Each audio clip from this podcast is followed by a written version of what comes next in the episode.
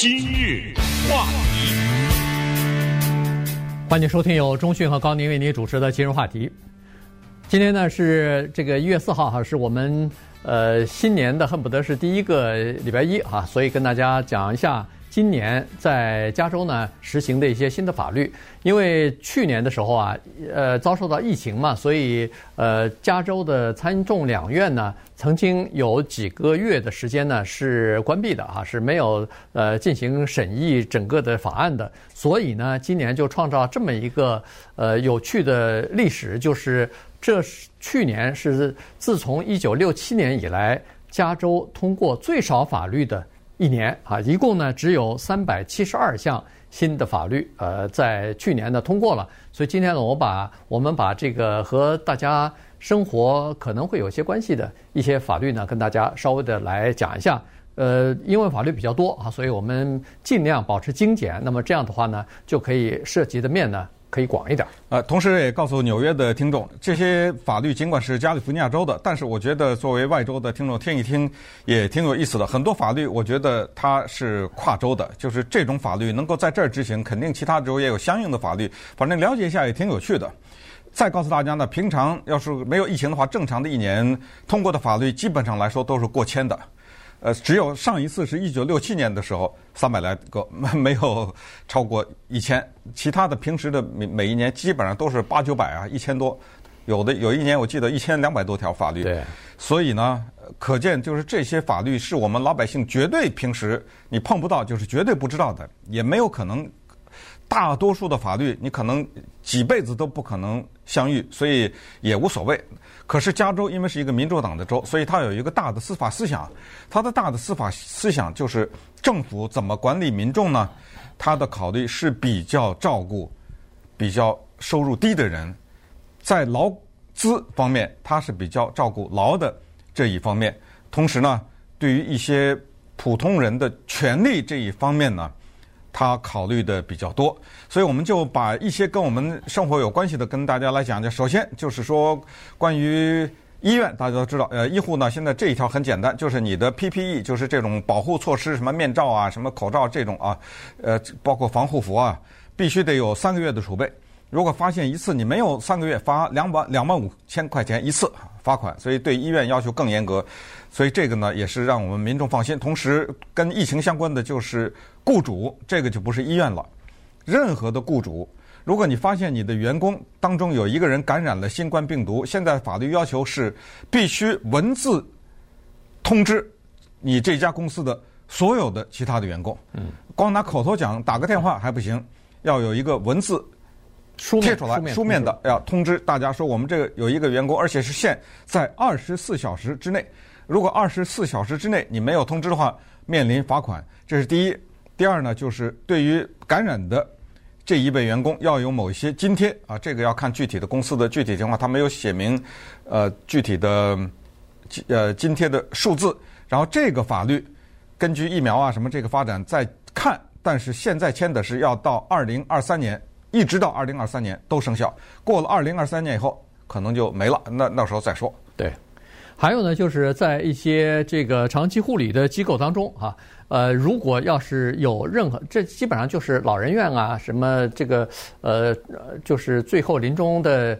安养院啊，哎，照顾中心啊，就是这些啊，基本上都是有呃，就是有身体障碍或者是年纪比较大的这些居民在里边，呃，需要有人专门照顾的。那这些机构里边，如果出现呃，就是新冠病毒疫情而死亡的人的话，必须要在二十四小时之内通知州的有关的健康部门啊，公共健康部门。这个主要是。呃，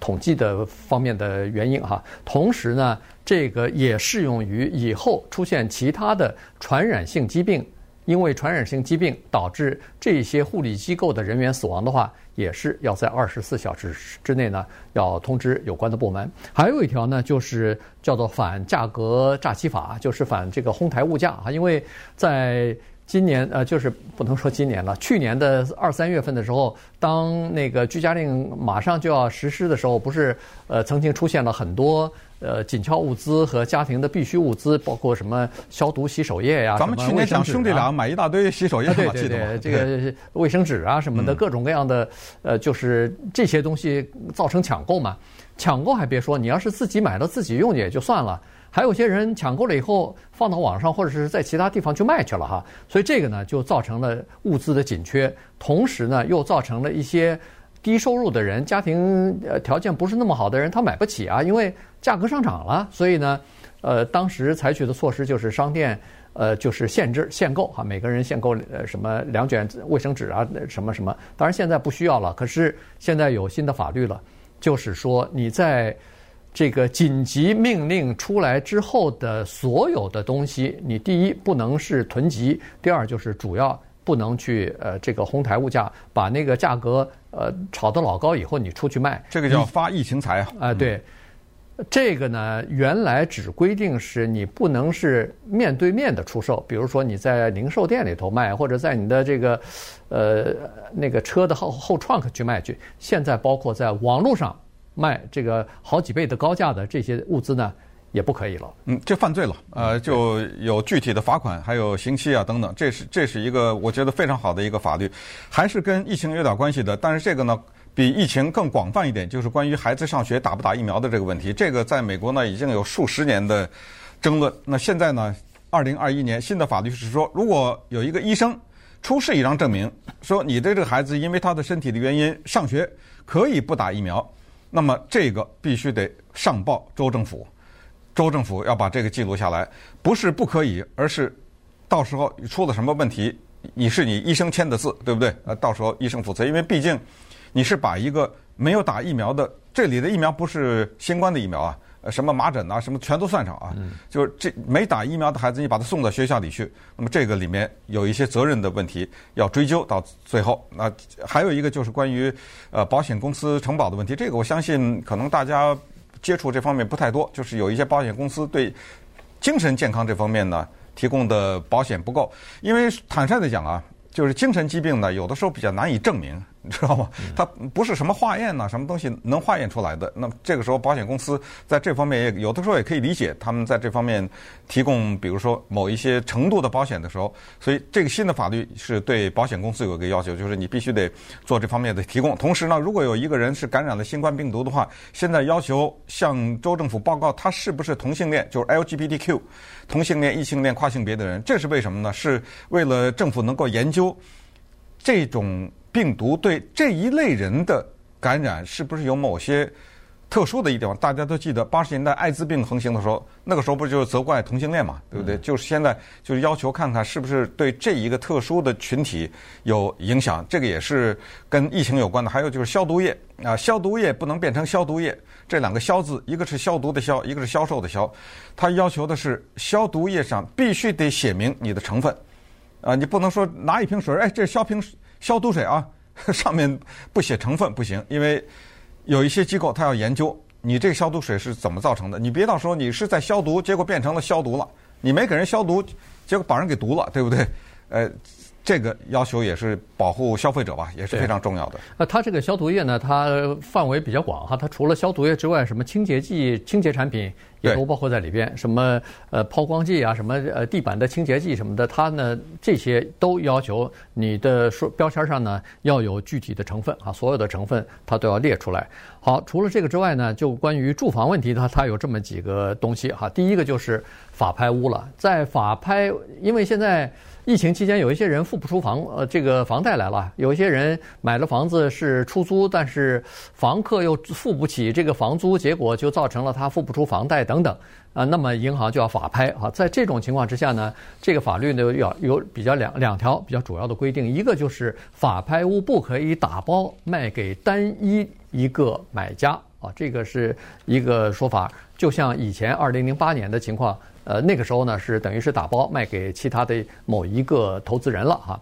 呃，另外呢，就是说房客也好，是住房的权利机构也好呢，这或者是倡导呃住房就是租客的这个权利的这些组织呢，他们有四十五天的时间，就是一个半月的时间呢，他们可以到银行去出一个比那个法拍屋，就是你在法拍的屋这个价格比那个价格稍微高一点的价钱呢，他们可以把这个房子买下来。他优先了，哎，他就等于是给他优先啊，所以呢。这个法律当然也不是一直就这么下去了，他是说到二零二六二零二六年呃到期啊，所以呢，主要是适应目前的这个冠新冠疫情的这个阶段嘛，所以他把这个时间呢放的比较宽啊，到二零二六年之前呢都是这么一个做法。还有一个呃法律呢，就是十一月三号。去年十一月三号，大家就是大部分的选民投票通过的，这个就是给五十五岁以上的老年人呢，或者现在应该叫中年人了哈。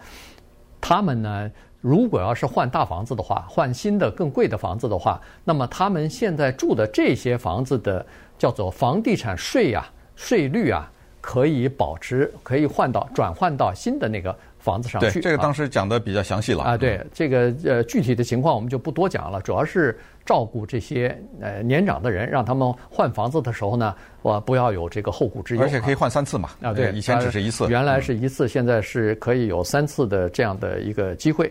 那么还有一个呢，就是说，呃，如果你要是租房子的话，你不是跟这个房东签有租约嘛？一年的租约啊，两年的租约啊，等等啊，情况不等。你签长期的租约呢，房价就会稍微便宜点儿。那么现在的规定就是说，如果你要是一个叫做家暴的虐受害者，或者说是呃，比如说性性攻击啊、性侵犯的受害者的话，那你可以提前解约，不用交任何罚款啊。这个它是有这个规定的。那现在呢，原来是。这个也有规定，现在呢，把这个规定的范围呢又扩大了。比如说你是呃谋杀案的受害者啊，或者说是其他的暴力犯罪的受害者，你如果在这个房间里边，呃有朋友有家人，比如说死在这儿了，那那你你住在这儿的话，精神上或者什么会受到很大的影响啊。所以在这种情况之下的话呢，他也可以提前解约，呃不必呃受任何的这个呃等于是罚款啊什么的不用交了。今日。话题，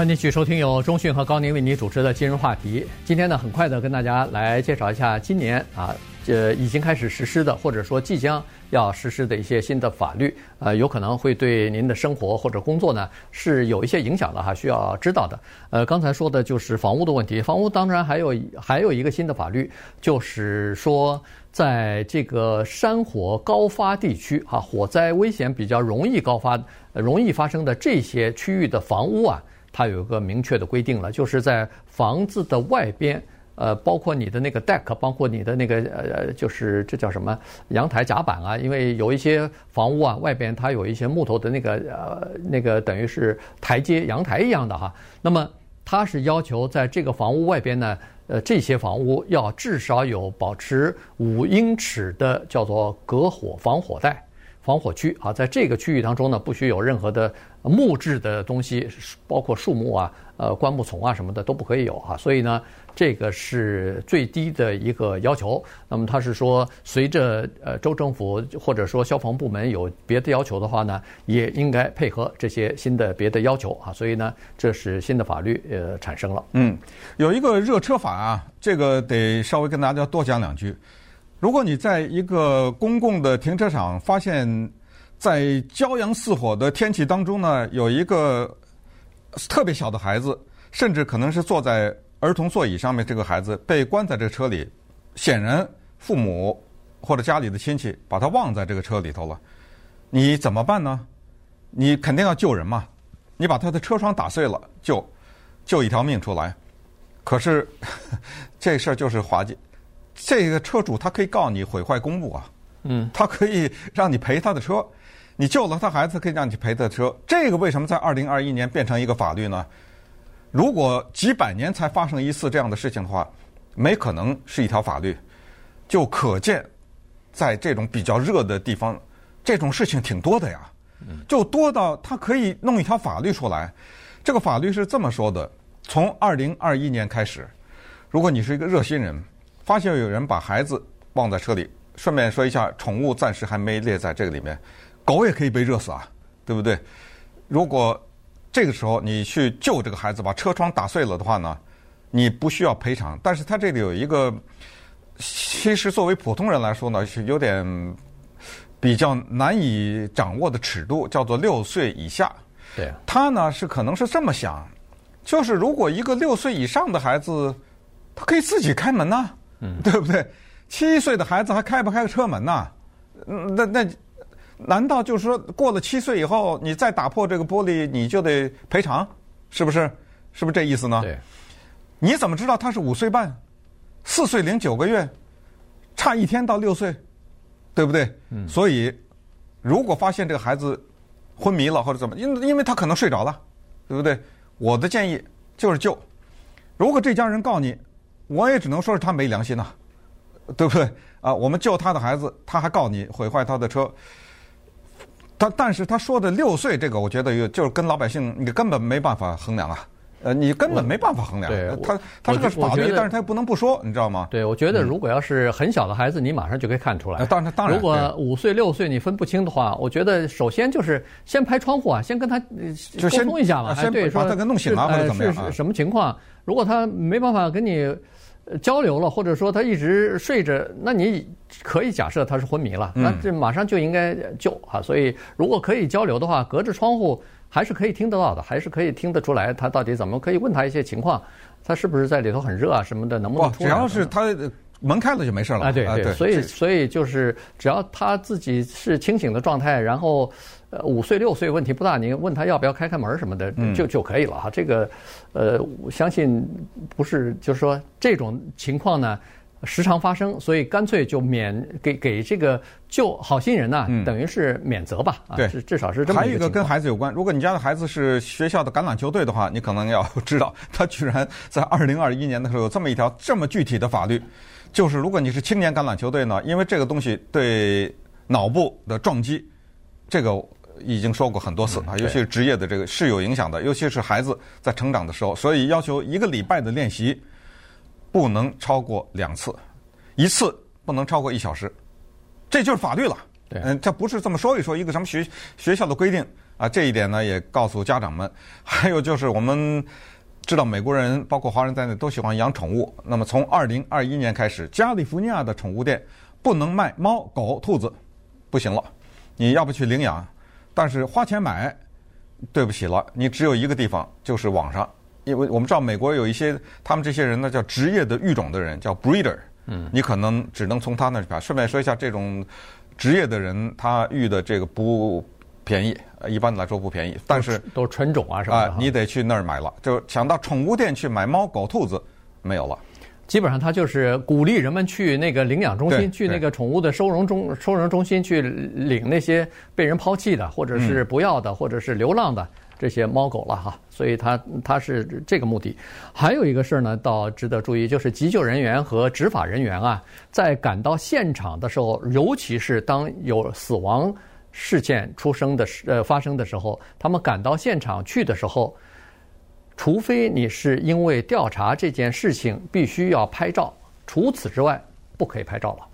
呃，这个事情呢，就是因为今年呃不是今又说今年去年的一月二十六号，这个 Kobe 啊 Kobe 呃呃他们的飞机坠毁之后呢，有一些执法人员赶到现场的时候呢，把这张照片拍下来了。拍下来以后呢。在网上等于是传发了哈，所以这个事情呢引起了呃科比家人的不满，然后最后还打官司了。最后这个警察就是把这个照片传出去，这个警察还被起诉啊什么的哈，被被告啊什么等等等。所以就是因为这件事情呢，现在就说，除非是一些调查事故的这些。官方的人士他必须要拍照，因为这个拍照以后可以对整个调查呃提供证据啊什么的。除此之外呢，任何人不可以拍照，还不是说你拍照我不发我拍总行吧？不行，现在就是说你连拍都属于轻罪，因为你拍了，你发的可能性就存在嘛，对不对？我何必冒这个险呢？呃，对，所以你又不是调查的人员，你拍它干嘛呢？所以这个是也是二零二一年的一个法律啊。这一个接下来讲讲公司啊，公司这个蛮有意思的，因为再说一遍，加州是民主党的州，也可以想象，州议会呢，很多人都是民主党的议员，所以在保护劳工方面呢，他们做的比较狠一点。首先，最低薪资从二零二一年开始十四了啊，当然这个是一个有多少人以上的公司，二十六人吧，啊，就或者二十五啊以上，就是每一个小时的薪资，加利福尼亚州已经到了十四，然后少于二十五的可以是十三。同时，如果一个员工他家人生病啊，不是他自己，他自己也算。但是如果他是家人生病，然后他说我需要在家照顾我们的这个家人，这个病不一定是疫情感染啊，就是一切的病，生病、怀孕、生孩子、啊、对都可以是等等啊。当然，怀孕还有产假，那是生了以后啊，那那更不用说。那是对，啊，那更不用说。女的有产假，男的对可以，男的也有照啊啊可以照顾，男的也有产假啊。这个呢说法是，如果照顾家里病人，公司必须得至少呢。给你十二个礼拜的合法的停薪留职，也就是说你可以十二个礼拜，那这个就是三个月啊，三个月啊不上班，但是你可以选择不拿薪水，但是老板不能把你给解雇了，因为你要照顾家人。当然，如果你自己是这个情况的话，也可以符合这个条件，就你可以休十二个礼拜，叫叫停薪留职。对。那当然，对一些大的公司就有更多的要求了。比如说是对呃总部在加州的上市公司来说，它对董事会的要求就有了哈。这个以前我们曾经也讲过，就是呃董事会里边原来是说至少要有一名女性，那现在呢要求的是从到今年年底，就是二零二一年的年底呢，这个五人以上的董事会呢，五人的董事会吧。嗯至少要有两名女性，六人和六人以上董事会呢，至少要有三名女性啊，在这个呃，这个主要是减少性别之间的差距哈。这个呃，这个蛮狠的，我觉得，因为这个就百分之百的构成了配额呀。嗯，对，没什么道理，就是你，你像这种上市公司，那多大的公司啊，对，对不对？对，六个人的董事会必须得有三个女的，这是法律。对，我不管，反正你给我弄三个，对知道吗？这个蛮狠的，这个特别民主党，这个。对，这个尤其是就，就是六个人，那就是三个三个了，对啊，百分之五十啊。那当然，六个人以上，他也最多也就是三个啊，他是这么要求。再过一年到明年的时候呢，他有另外的要求了。董事会里边，他除了要女性之外，还要多元性了。所谓的多元性，就是在里头至少要有一名是叫做代表性不足的少数族裔的董事要进到这个董事会里边去了。那他指的这个董事呢，包括呃黑人、呃西语裔人，就是拉丁裔的啊，亚裔也算啊，然后印第安人对都算，哎、呃，夏威夷的什么岛民啊，什么，反正这些东西，这些族族裔呢，他都算。他倒没有必须包括什么亚裔里头，因为太多了哈，这个好几个好好几十个国家呢，他倒没有说每个国家必必须要配一个哈，他是对 至少就是说这个这么说吧，有一个黑人一个就算就顶顶了啊，对对对，有一个亚裔就都顶了。另另外有一个直接跟我们有关系的，关于开车。写手机短讯的这个，因为现在还不光是手机短讯，很多人一边开车一边发微信啊，对不对？你知道我说的是谁？大家都知道。对，就是说这个呢是这么一个情况，你被抓的时候，他这个很蛮狠的，三年之内，三十六个月嘛，就是三年嘛，对不对？三年之内，如果你被抓住两次，因为每一次都有记录嘛，嗯，那你那个加一点。过去最早我记得什么罚个十几块、二十几块什么之类的，对对对。后来办什么七八十块，现在都不是了，加点了。你知道一个人他那个驾驶记录就那么一点点呐，对，那个点是有数的，不是什么几百点。该罚还罚啊，然后再加点。是十几点还是七八点，我忘了，反正一点是很大的比例啊，这会影响你的整个整个你的车保费全涨了，对不对？就是三年之内有这么漫长的时间，如果你被抓住两次的话，你马上你保费就涨了，所以请注意，没必要发那个短信啊，或者回微信啊什么之类的，好好开车。这个啊，最后一个呢，我觉得应该是有接下来在二零二一年会有比较大的争议，就是关于赔偿奴隶制的黑人的问题。嗯，从二零二一年开始呢，加州成立了一个九人小组，这个是独立的，显然有民主党人、共和党人，这是非党派的这样一个小组。这个事儿呃特别大，呃，等这个事儿发生的时候，我们会有多大量的话要讲关于这个话题，就是在美国奴隶制的时候，三百五十年的奴隶制里面。要不要赔偿这些人？这个特别有意思的就是，加州还不是蓄奴啊什么，这个对不对？他还他还不是早期的那种美国南方的什么，但是加州因为是民主党率先提出要对黑人进行赔偿，这个不是决定了，是要进行研究啊，然后接下来有一系列的什么投票啊，这其实就是三个：一是赔，二是不赔，三是。提供机会，不赔现金，给他们提供机会。这个问题需要对历史有比较多的了解。那么到时候我们会详细的跟大家来讨论。